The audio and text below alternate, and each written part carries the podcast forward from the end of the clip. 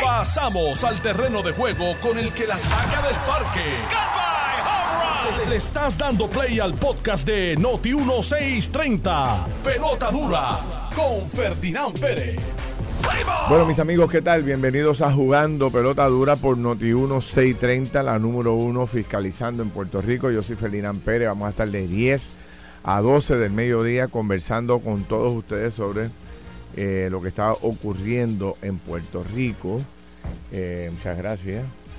Y eh, aquí está como todos los días don, don Carlos Mercader. Don Carlos, como está haciendo su entrada a triunfar por ahí? ¿Cómo usted? Don, don, don. Sí, sí. Don, don Chesina, ese que se trepa, don, don. Todo bien, gracias Ay, Dios mío, querido. Ellos, pero casi, así empezó, empezó, don, don, don, don, don. don. Pues estamos bien, gracias a Dios. Saludos, Ferdinand. Saludos a Chile. Buenos días a todos los que están acá con nosotros en la emisora. Y también a todos los que están conectados a través de Noti 1630, Noti 194.3 y a través de las redes sociales y las redes sociales de Juan Botadura y de Notino 630, don Chile Coma. Saludos, buen día. Muy buenos días, Ferdinand. Muy buenos días, Carlos. Muy buenos días a todos los amigos que nos escuchan día a día. Así que contento y siempre un privilegio de poder compartir con ustedes. Oye, yo no sé qué, qué pasó hoy. Yo creo que lo que está pasando, por lo menos en el área de Guaynabo, San Juan, la parte eh, sur de San Juan, acá, el área de eh, todo eh, eh, San Juan, Martínez Nadal. Me dicen que puede ser los muchachos estos que se robaron las motoras esta noche. Dos de ellos cogieron la, la, marginal de la Martínez Nadal. Y creo que dos de ellos se estrellaron por ahí, cayeron en un monte. Señores, y está el tapón de la pasión. Es increíble. San Juan, esta mañana. Está, duro, está duro. Eh, una cosa que tramos, yo salí tempranito a llevar un carro a, reparar y que me toma cinco minutos. Y fue una cosa de casi 40 ir y venir, tú sabes. está trancado el área, de, o por lo menos no trancado, pero está bien pesado, bien pesado, bien pesado. Este, así que si usted está tarde eh, o, tiene algún compromiso ahora temprano, este, entiéndase de 10 y media, 11 de la mañana, salga, que la calle no está fácil, señores. Bueno, hay muchos temas. Yo quiero retomar el tema que cogimos como tema central anoche en el programa de televisión que es el video que ha provocado una de las indignaciones colectivas más grandes del país, que es el acto cometido por Emiliano Feliciano Hernández, el famoso video. Eh, perdón, perdón, perdón. Eh, estamos hablando de, sí, de, Emiliano, de Manuel Aponte Colón, de 35 años, que es el que está en este famoso video agrediendo a su padre. Increíble. Eh, y después todo lo que ocurre, después de agredirlo, no solamente el, viejito de 73 años cae al piso, se raja la cabeza, porque le da con la cabeza directo a, la acera donde cae, sino es en la forma en que él eh, busca cómo eh, levantarlo para montarlo en la guagua y lo trata como si fuera un perro muerto, como si fuera un saco de, de batatas, como si fuera un saco de mango, como una porquería. O sea que la verdad es que el que vio este video lo trata de montar por la parte del frente, en la parte del al lado del chofer, no, no, puede porque el hombre está básicamente inconsciente. Entonces abre la tapa de la guagua y lo tira a la parte de atrás de la guagua como si estuviera tirando una pala, un saco, un saco de cemento, ¿no? Y así se lo lleva arrastrado. Hay una nota que saca eh, Tele 11, las noticias, de un señor que ve lo que ocurre y que el, el, viejito se va en la, en la parte de atrás de la boba con un brazo por fuera, o sea, va casi, casi inconsciente.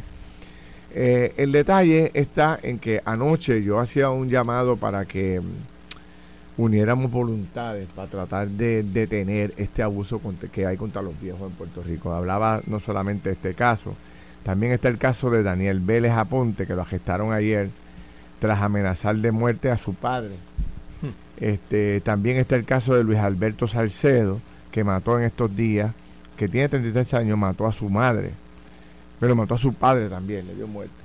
Hace escasamente, la semana pasada, teníamos al joven este de 18 años que asesinó a los dos viejitos allá en, en, el área de, área este de Puerto Rico.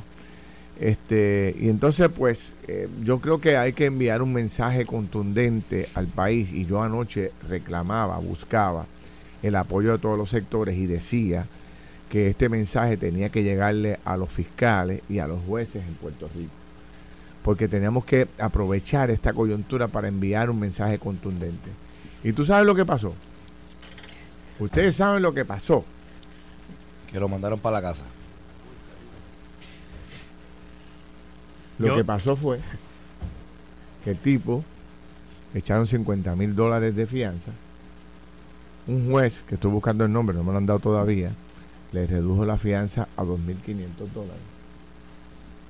Y el hombre está en su casa tranquilito, después de haber cometido semejante barbaridad.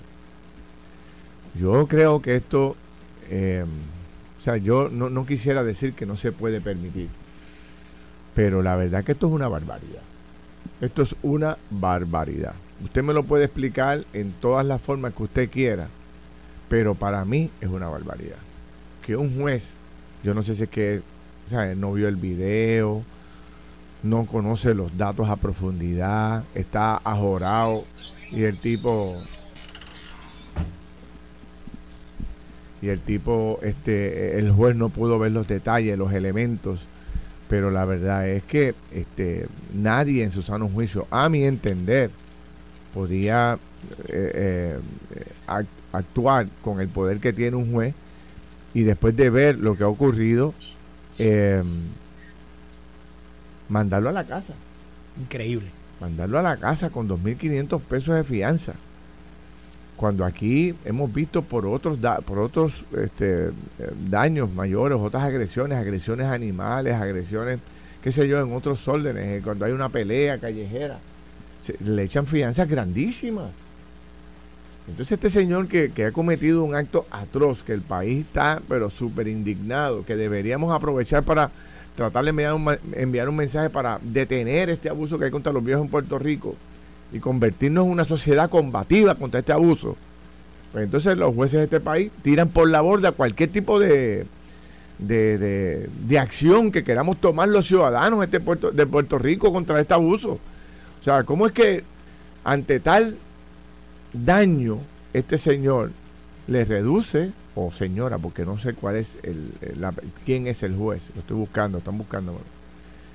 Eh, espérate, me están viendo por aquí Denis Pérez, creo que tengo la información, déjame ver si es verdad. Es la eh, juez Martín Ramos, es un juez. Este, fue fiscal. Y fue fiscal. Martín Ramos. Es el juez que le redujo la fianza de 50 mil dólares a 2.500, gracias a Denis Pérez. No sé cómo ustedes lo vean, pero eh, ahorita vamos a tener a las diez y media, vamos a tener al presidente de la Asociación de la Judicatura en Puerto Rico para ver cómo se explica esto. Me imagino que habrá una explicación en términos de que la ley es lo que provee, qué sé yo, de caramba, pero, pero vamos a discutirlo ahorita, vamos a dar ese espacio ahorita a las 10 y 30. Ahora, lo que quisiera destacar es esta, esta crisis que hay con, este caso en particular. Carlos, este Chile. Mira, Ferdinand, eh, yo, al igual que tú, he seguido toda esta semana y la semana pasada los acontecimientos que se han dado contra personas de edad avanzada y que obviamente los hemos reseñado aquí, que hemos estado todos indignados y que hemos hecho un llamado, ¿verdad? Para que esto se detenga y que desde aquí, desde nuestra desde nuestro micrófono hemos pedido a los puertorriqueños, vamos a unirnos como país en una campaña nuestra de ciudadanos en contra del abuso contra nuestros viejos. Pero yo tengo que decir algo, Felinán, y, y, lo tengo que decir y sacármelo de adentro, porque es que no puede ser. O sea, que nosotros desde aquí, y yo he escuchado otros compañeros también en, en aquí en la emisora, eh, también decirlo, pero hasta el día de hoy, y, y, voy a hacer una salvedad con esto, Felinán, no importa qué, qué partido esté gobernando, puede ser el Partido Independentista, Victoria Ciudadana, el Partido Popular o el PNP. Yo no he escuchado a los líderes de nuestro país indignados con esta situación. Ni a uno.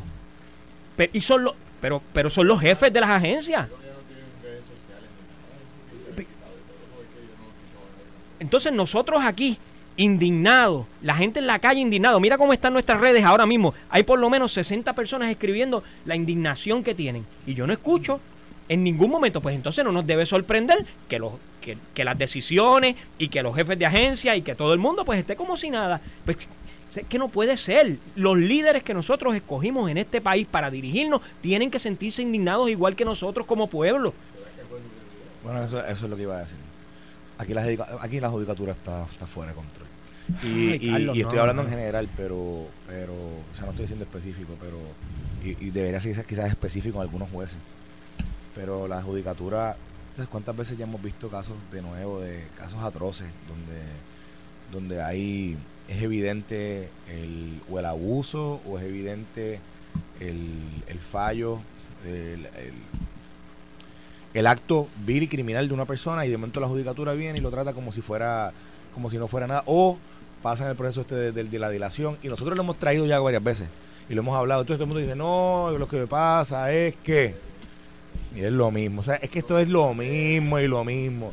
Y después y otra gente dice ah pero que esto pasa todo el tiempo y dice ah, entonces yo no sé si es que hay una desensibilización tal dentro de la judicatura que pues que estas cosas de nuevo pues lo lo, lo, lo, es como como si lo lo vieran como como cualquier cosita.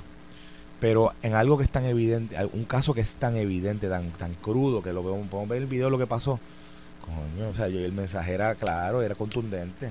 El juez tenía que ser mucho más contundente. Mucho más contundente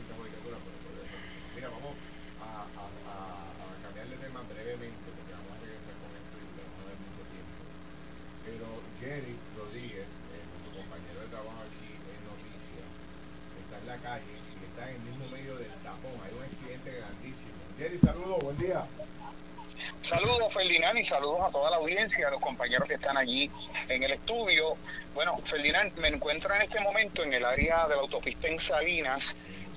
se reportó temprano un accidente eh, fatal en el área de la carretera de Salinas a Caguas, pero tengo conmigo al teniente Guzmán para que nos dé mayores detalles, ya que aparentemente hay un tramo. Gracias por estar con nosotros en Noti1. Buen día, Jerry, a usted y a todos los radioescuchas. Teniente, el tramo está cerrado. Yo me encuentro en este momento en el tapón, en, llegando ya al peaje que está eh, al lado del albergue olímpico. ¿Cuál es la situación y qué es lo que se está dando ahora mismo? Pues mira, es correcto. Ya desde hora de la mañana, eso de las 7 de la mañana, el personal nuestro procede a investigar un accidente de carácter fatal, triste desenlace, ¿verdad? Un joven de 33 años subiendo la carretera 52 de sur a norte en el kilómetro 55.1 este vehículo, este conductor del vehículo, eh, entendemos que el factor velocidad tuvo un papel vital en este accidente, ya que no hay evidencia de algún tipo de freno. Eh, hace un cambio indebido de carril, impactando por la parte posterior de un camión de la compañía Cimex, eh, con los desenlaces fatales que mueren en el acto, lamentablemente.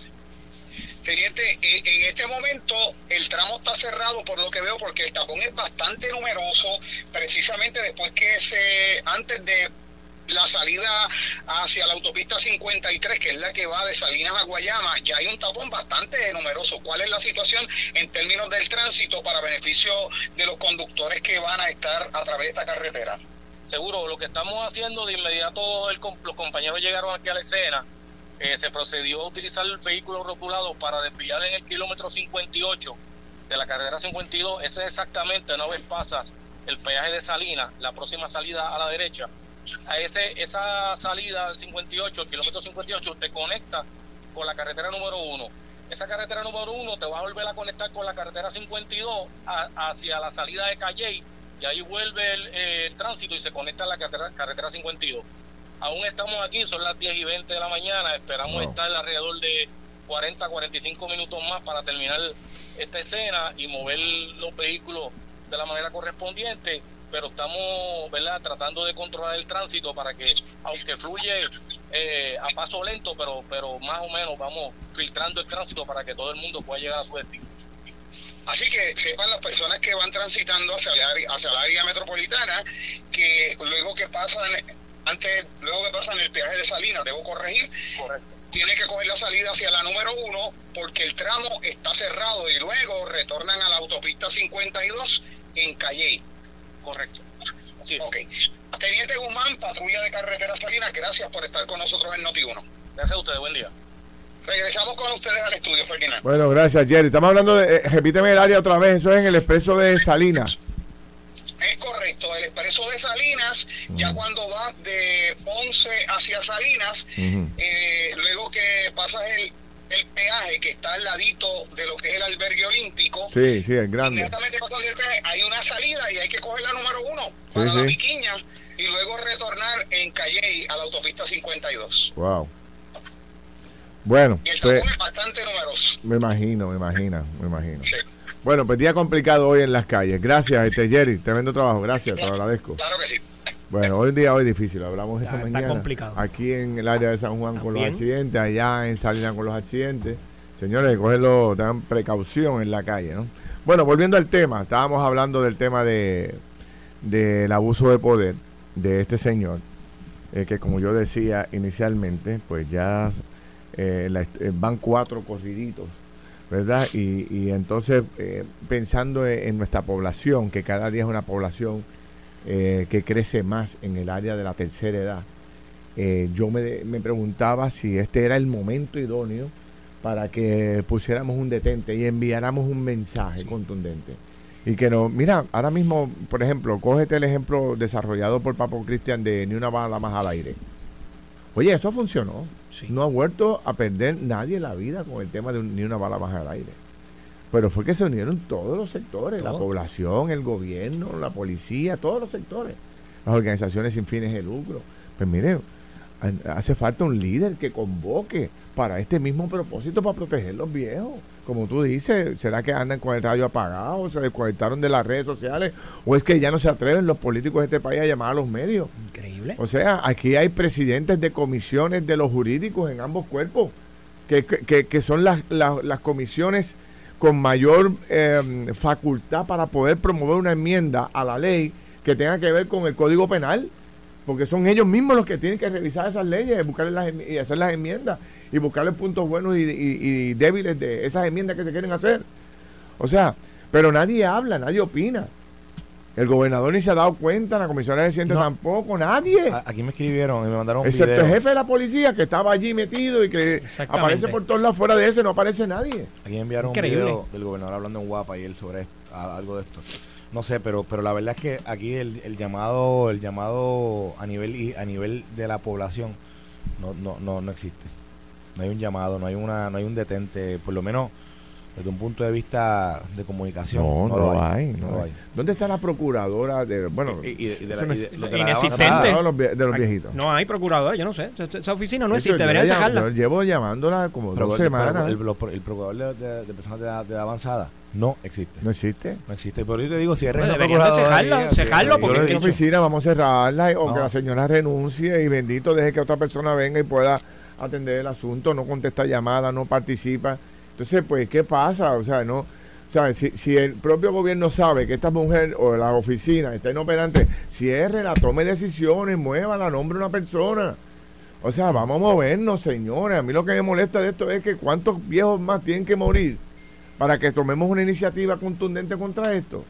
Vamos a hacer una declaración como país, como gobierno, todos juntos. Mire, no vamos a permitir más abuso contra los viejos. Y sepa que si usted comete el más mínimo delito, la más mínima acción en contra de los viejos, le vamos a zumbar con todo el código penal. Sí. O sea, cero, qué sé yo, vamos a trabajar, vamos a sentarnos. Vamos a poner esas mentes a, producir, tanto en Cámara como en Senado y, también en Fortaleza. Vamos a pedirle a vamos a convocar a Secretaria de Educación, mire secretaria, vamos a hablar de esto en las escuelas. Que el gobernador convoque a todos los canales y todos los canales se comprometan a tirar una pauta de, eh, y a todos los emisoras de radio, una pauta de servicio público instruyendo, enviando un mensaje de amor a los viejos, vamos a amarlos, vamos a quererlos. Mire, hay mil cosas que podemos hacer. Eso es lo que me, por eso que estoy desesperado, porque hay mil cosas. Lo que no podemos hacer es quedarnos de brazos cruzados ante lo que ocurre. Y, me gustaría escuchar también al Departamento de Justicia, Ferdinand, que son, son bien vocales por unas cosas. Yo quisiera ver que, que, una, una directriz, que en ningún caso se trance de este tipo, que no se trance, que se vea hasta las últimas consecuencias. Porque es que, Ferdinand, no podemos ya seguir permitiéndolo. Tenemos, como tú dices, esto tiene que ser un movimiento de todos. Todas las agencias se tienen que unir, todos todos los departamentos. Fortaleza, Cámara, Senado. Eh, o sea, llevamos, como tú dices, dos semanas llamando a la procuradora, al procurador de los, de los envejecientes. Ni siquiera nos contestan las llamadas. No puede ser. O sea, hay que parar las trullas. O sea, yo sé que está todo el mundo dando trulla y buscando votos y todo este tipo de cosas y en primaria, pero hay que estar pendiente de lo que pasa en el país. Mientras usted está dando trulla, todavía usted sigue siendo legislador. Mientras está haciendo, está buscando votos, usted sigue siendo comisionado residente y gobernador de Puerto Rico. Mientras está dando trulla, hay una directora o una procuradora del envejeciente. ¿Dónde está? Tú sabes, vamos a caerle arriba a esto, señores. Este, yo creo que, o sea, aquí sí te digo que yo no estoy solo. No. Tú sabes que había sido metido por ahí por los montes y, y, nadie y ando solo en el mundo, pero hoy. Por el, yunque perdido. Por el yunque perdido. Pero hoy. No, no. mira cómo están las redes. Mira cómo están las redes. Señores, es que esto es indignante, tú sabes. Esto tú, mira, vamos a hacer una pausa, venimos rápido. Llévatelo. Estás escuchando el podcast de Pelota Dura, en Noti1 con Ferdinand Pérez. Bueno, regresamos, son las 10 y 33 de la mañana. Eh, hay que llamar al, juez Salgado. Este, ¿Tiene el número? ¿No hay cuadro? Ay, falta el béisbol. ¿Cómo va a ser? Pero si nos pusieron un cuadro nuevo. No, no, no, no, espérate. Yo, lo, yo, lo, yo, yo creo que lo tengo a Jamelcito. Mira a ver si lo consigue, Mira, este, hay, hay una persona que escribe algo aquí muy interesante. Bueno, regresamos aquí a no, déjame retomar el tema como estamos jugando potadura por Notino 630. Carlos Mercader, Chile Coma, yo soy Ferdinand Pérez y estamos analizando el caso que, mm, que ocurrió ayer de esta agresión de este señor que resulta ser que es el hijo, que tiene 35 años y le mete un puño en la cara a su padre de 73, lo tira al piso, le raja la cabeza y no solamente le raja la cabeza, sino después lo trata como, como, una porquería, como un saco de, piedra y lo tira a la caja de la guagua y se lo lleva jastrado por ahí casi por la, caja de la guagua. Y que en el video se ve la sangre en el piso. La, el, no solamente nos indigna el acto, sino también nos indigna la acción de los tribunales que les reducen la, fianza de 50 mil dólares a 2.500 y que gracias a esa concesión del juez, pues hoy este ciudadano, que, es el más detestado eh, o uno de los más detestados por nuestro país por el acto que cometió, está en su casa tranquilito. ¿Sabe? Está, está trabajando este, por ahí, después de haber cometido el acto que cometió. Nosotros ya tenemos contacto a la familia y vamos a dar más información hoy esta noche allá. Pero, eh, ¿te enviaron el teléfono o conmigo? No contesta, estamos llamando. Ok, aquí el punto es, ¿qué margen tenía el juez de actuar? Y Chile hizo una llamada telefónica importante. Este, ¿Qué margen tiene el juez de actuar? ¿El juez tenía por, que, que por obligación reducir esa sentencia? ¿Sí o no? Esa es la primera pregunta. ¿Qué es lo que establece el requisito de la, de la fianza? Que es, en primer lugar, asegurar la comparecencia del acusado al tribunal. Pues puede que ahí no había riesgo porque el señor pues no había riesgo de fuga, pero también está la peligrosidad de la peligrosidad del acusado. Y yo te voy a decir, este señor tiene que ser un peligro para la familia. Si trata así a su padre, ¿cómo trataría a su mujer, a sus hijos, a sus vecinos? Está ahí el juez. Juez, el juez Salgado con nosotros. Juez, saludo, ¿cómo está usted? Muy buenos días, Felinel. Buenos días a todo el público. El juez es el presidente de la Asociación de la Judicatura de Puerto Rico. Y cada vez que hay una crisis con este tema, pues el juez muy amablemente siempre contesta las llamadas, y está disponible a pesar de que... Gracias, juez. A pesar de que está en funciones y se lo agradezco. Juez, ¿cómo le explicamos esto a la ciudadanía? Cuéntenos. en, primer, lugar, le tengo que decir, que estaba escuchando los comentarios hace un rato, la judicatura no envía mensajes. La judicatura aplica la ley como está vigente. Cada caso tiene sus particularidades. La fianza, como hemos discutido anteriormente, Ferdinand, en su programa, es una garantía de comparecencia. No es la pena impuesta. Lo que se vio es el inicio del proceso.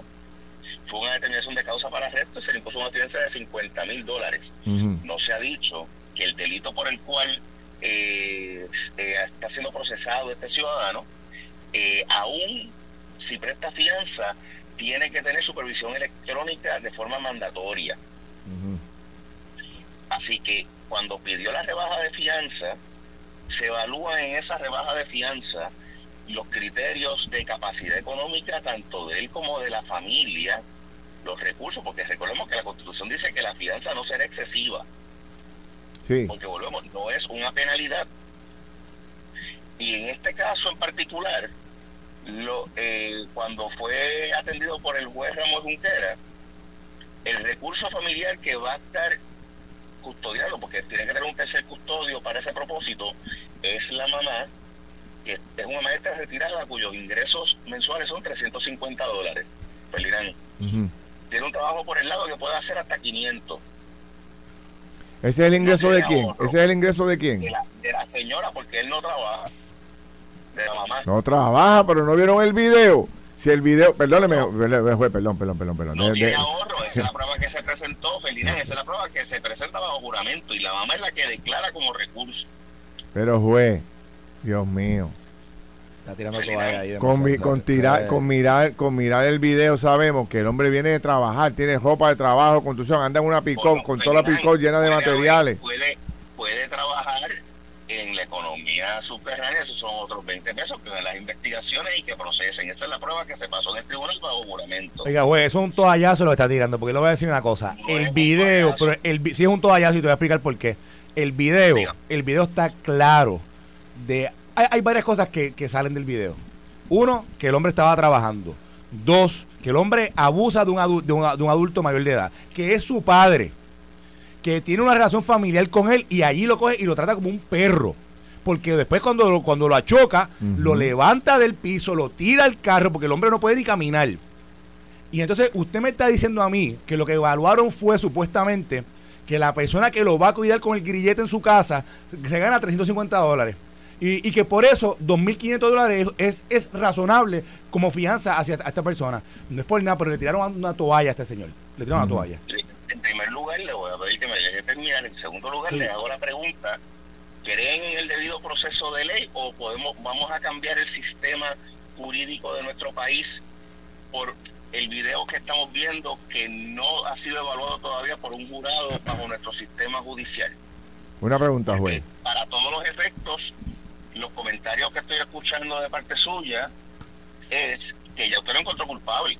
No, no, no, no. Pues Yo estoy hablando de un video que se ve, oye, mire, que todo el pueblo de Puerto Rico ha visto, juez, que todo el pueblo de Puerto Rico ha visto. adelante. La pena del delito por el cual está imputado son 10 años. Sí, y antes de que me pregunten, lamentablemente cuando enmendaron la ley, el Código Penal para incluir estos delitos eh, en cuanto a maltrato de personas de edad avanzada, que están en el Código Penal, los artículos 127 A, B, C y D, no están excluidos de sentencia suspendida. No está incluido, no está incluido. No están excluidos. Ah, están excluidos. No, no están excluidos. Ah, no, están, excluidos. puede, cualificar, puede cualificar para sentencia suspendida porque no ha sido, en la ley no está prohibida y que se aplique la probatoria de salir culpable solamente para que después no se llame sorpresa en un futuro. Pero una pregunta, juez, ya antes de llegar allá, ¿verdad? Porque ya como que, pero volvamos a la fianza. es, que, tengo, que, llegar allá porque de los mismos comentarios quieren ponerle una penalidad por la alegación. Está bien, pero, pero, déjeme hacer la pregunta. La pregunta es, eh, llega un caso de esta naturaleza ante un juez, ¿verdad? Eh, y el juez tiene la facultad de, de imponer una fianza, ¿verdad? En este caso le, impusieron una, fianza de 50 mil dólares. Ese juez tenía la facultad para no reducir esa fianza, ¿sí o no? Es que no es el mismo juez que puso la fianza. Pero está bien, pero, pero, pero, pero el otro juez que ve, la que ve el caso, ¿tenía la facultad para no reducir la fianza, sí o no? Tenía la facultad para. Ah, pues ese es el detalle, juez. Ese es el detalle. ¿Por qué ante este escenario el juez no, no actúa más contundente y le reduce la fianza de 50 mil a 2.500 pesitos? Felinán, cuando usted tiene que la fianza, en definición, volvemos, garantía de comparecencia, no estoy penalizándolo por los hechos. Pero también incluye peligrosidad, ¿sí o no? se incluye la peligrosidad y se tiene que tomar en consideración la capacidad económica, pero fíjese. Pero este señor cualifica, pero juez, por, parte, ¿vale? tengo todo el tiempo, no se preocupe. El punto es, el juez, en la parte de peligrosidad, el juez pudo haber dicho, si este señor trata así a su padre en plena carretera, podría ser un peligro para la comunidad, para su familia, para su esposa, para sus hijos. Ese es, ese es el análisis que hacemos, juez. Incluso para yo su madre. yo sé que el juez, eh, el juez está atado a unas reglamentaciones, pero también tiene unas libertades como esa que estamos hablando, que usted me acaba de aceptar. Felinán, la constitución no dice la fianza no será reducida si es más peligroso que de, esta, de, de este nivel. La constitución dice la fianza no será excesiva. Okay. Pues, es excesiva que excedan los recursos. Un momento cuando se, pusieron las, condiciones, cuando se le rebajó la fianza, está en lockdown, tiene un grillete que si sale de la puerta de su casa, se enteran los vecinos porque va a chillar como un, como un parlante. No puede salir de su casa, no tiene permiso para trabajar, tuvo que entregar la licencia de conducir. Tiene que sacar una cita en APS porque tiene problemas de salud mental en cinco días o pena de desacato y de que le revoquen la, rebaja de fianza que se le concedió. La propiedad en la que vive, en la casita donde vive, es donde vive el, el arrestado. La madre se va a mudar a esa casa, el señor no vive allí. Y la, la obligación de la tercer custodio es dar el frente en el tribunal de que ella va a asegurarse de que su hijo va a estar en la sala como garantía de comparecencia nótese que sí, que aquí hablan de problemas, en, este, en el país hablamos de problemas de dilación de procedimientos y de los términos. Las reglas de procedimiento criminal disponen que el arrestado que está sumariado, los términos son más cortos que, los que los términos de los, los, los, imputados que están bajo fianza. Este señor está bajo fianza con garantías de comparecencia con su señora madre en la casa. Y por el momento, y ella lo lleva al tribunal. Cualquier, cualquier decisión que tenga que ver con los hechos que se le imputa como penalidad a nivel de fianza, viola nuestra constitución. Esa constitución no la escribimos los jueces. Estamos claros en eso, juez. Uh, yo, yo le quería hacer una pregunta, juez, que no había tenido la oportunidad. Eh, con respecto al Departamento de Justicia, eh, el Departamento de Justicia se opuso a la rebaja de fianza cuando fueron a, donde el otro juez. Digo, si usted lo sabe. No me consta de que por escrito no me consta, pero en la sala, cuando hay una rebaja de fianza, definitivamente hay un juez que le contrainterroga y que le pregunta, le hace preguntas a la tercer custodio. Y siempre en el 99.5% de, la, de, de las ocasiones se opone a la rebaja de la fianza que se está solicitando. Mire, juez. En ocasiones las partes acceden y en los casos donde hay supervisión electrónica de forma mandatoria, como lo son los casos cuando hay uso de arma de fuego, cuando hay los casos de maltrato en ley 54 eh, agravado, que hay, que hay supervisión electrónica de forma mandatoria, en la mayoría de las ocasiones la garantía de comparecencia es la supervisión electrónica. Pero juez, una, pero, pero, pero a la pregunta, a la pregunta de, de Chilecoma, que me parece que es importante también. El fiscal tenía la facultad, es la pregunta que hago. El fiscal pudo haber cuestionado, impugnado, pudo haber rechazado, pudo haberse opuesto a la reducción de la fianza, ¿sí o no?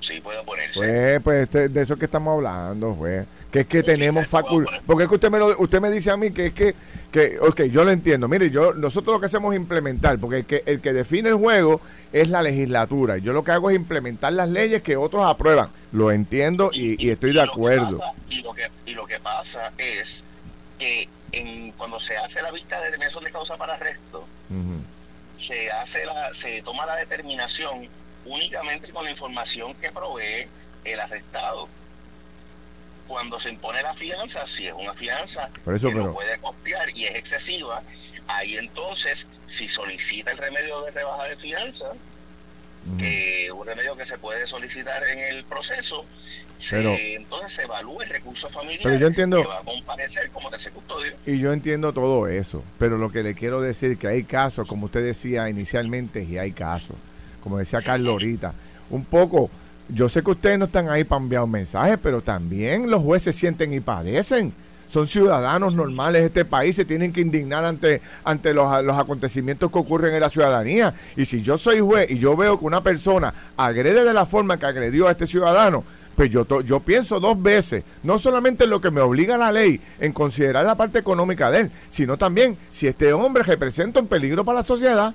Y está bien que le ponga un grillete y también que hagamos este tipo de cosas, pero este señor está en toda una casa, no está en una cárcel ahora mismo. Y el fiscal pudo, perdóneme juez, perdóneme. Y también el fiscal, que están abarrotados de casos y que también están volviéndose locos con tanto trabajo que tiene, también pudo haber levantado la bandera y decir, mire jueza o juez, ¿cómo es que le vamos a bajar la fianza a este señor? No, señor, yo me opongo. Y usted no vio el video, juez. Y lo cuestiono. Porque ese es el trabajo del fiscal. Yo, yo entiendo la parte suya, pero también entiendo la parte de los ciudadanos. Es más, le puedo adelantar que si el juez indica yo vi el video, que es la prueba que se está eh, que se está alegando. Ese video no se presenta en sala. ¿Pero por qué? rebaja de fianza. Porque no se está viendo los hechos del caso, Ferdinand. Todavía no estamos en la etapa ni de vista preliminar ni de juicio. Lo que se atiende en la rebaja de fianza es única y exclusivamente si es excesiva y si, y si una rebaja cumple con las condiciones de la fianza, no se atiende, no se va a los méritos del caso. Juez, pero, para, pero, pero, atender el caso y el video, para eso está el proceso de vista preliminar. De acuerdo, juez. el proceso de juicio de su fondo. De acuerdo, pero los elementos de este caso particular que están a la luz pública gracias a ese video atienden. El juez no puede tomar conocimiento personal de ningún video que esté viendo por fuera para tomar ninguna decisión. Ok, pues el pueblo tomó conocimiento, el pueblo. Y el pueblo, el pueblo, el pueblo, el pueblo entero, viendo los hechos de este caso, han visto esas rebajas de fianza como una irrazonable totalmente, en detrimento de las personas alrededor de, ese individuo, que como usted muy bien dice, no lo, no lo estamos hoy día juzgando porque tendrá su día en corte pero a la luz de los hechos que son públicos en el día de hoy, el hombre para el pueblo representa peligrosidad tanto para sus familiares, obviamente su padre directamente, pero para todos los demás. Y esa rebaja de fianza no va a tono con lo que el pueblo ha visto. Y eso es lo que se está diciendo aquí hoy. Y le, tengo que aclarar entonces que ahí mismo que radica la independencia judicial, tomar determinaciones. Exacto, y, en ocasiones son difíciles, aun cuando sean antipáticas, pero cumplen con los criterios eh, jurídicos de nuestra sociedad, que aunque el, el pueblo puede estar agallado, pero eso es, eh, eh, la sociedad, el pueblo, fue el que en el 1952 aprobó esta constitución. Fue el pueblo quien eligió a los legisladores y al Ejecutivo que autorizaron y, y, aprobaron las reglas de procedimiento criminal que estamos utilizando. Y es en virtud de esos cuerpos reglamentarios y constitucionales que se toman las decisiones en este país. Si el pueblo quiere una, si el pueblo quiere, volvemos, el pueblo quiere quitar algunos delitos que por su naturaleza de ser antipáticos no tengan un beneficio de rebaja de fianza o que no tengan beneficio del derecho a la fianza, la alternativa se presenta en la legislatura y se lleva a las urnas, pero eso le corresponde a las ramas políticas de gobierno y ya hemos tenido varios intentos de eso en nuestro país. Pues, pero le corresponde al mismo pueblo. Esto fue el podcast de Noti 1630. Pelota dura con Ferdinand Pérez. Dale play a tu podcast favorito a través de Apple Podcasts, Spotify, Google Podcasts, Stitcher y notiuno.com.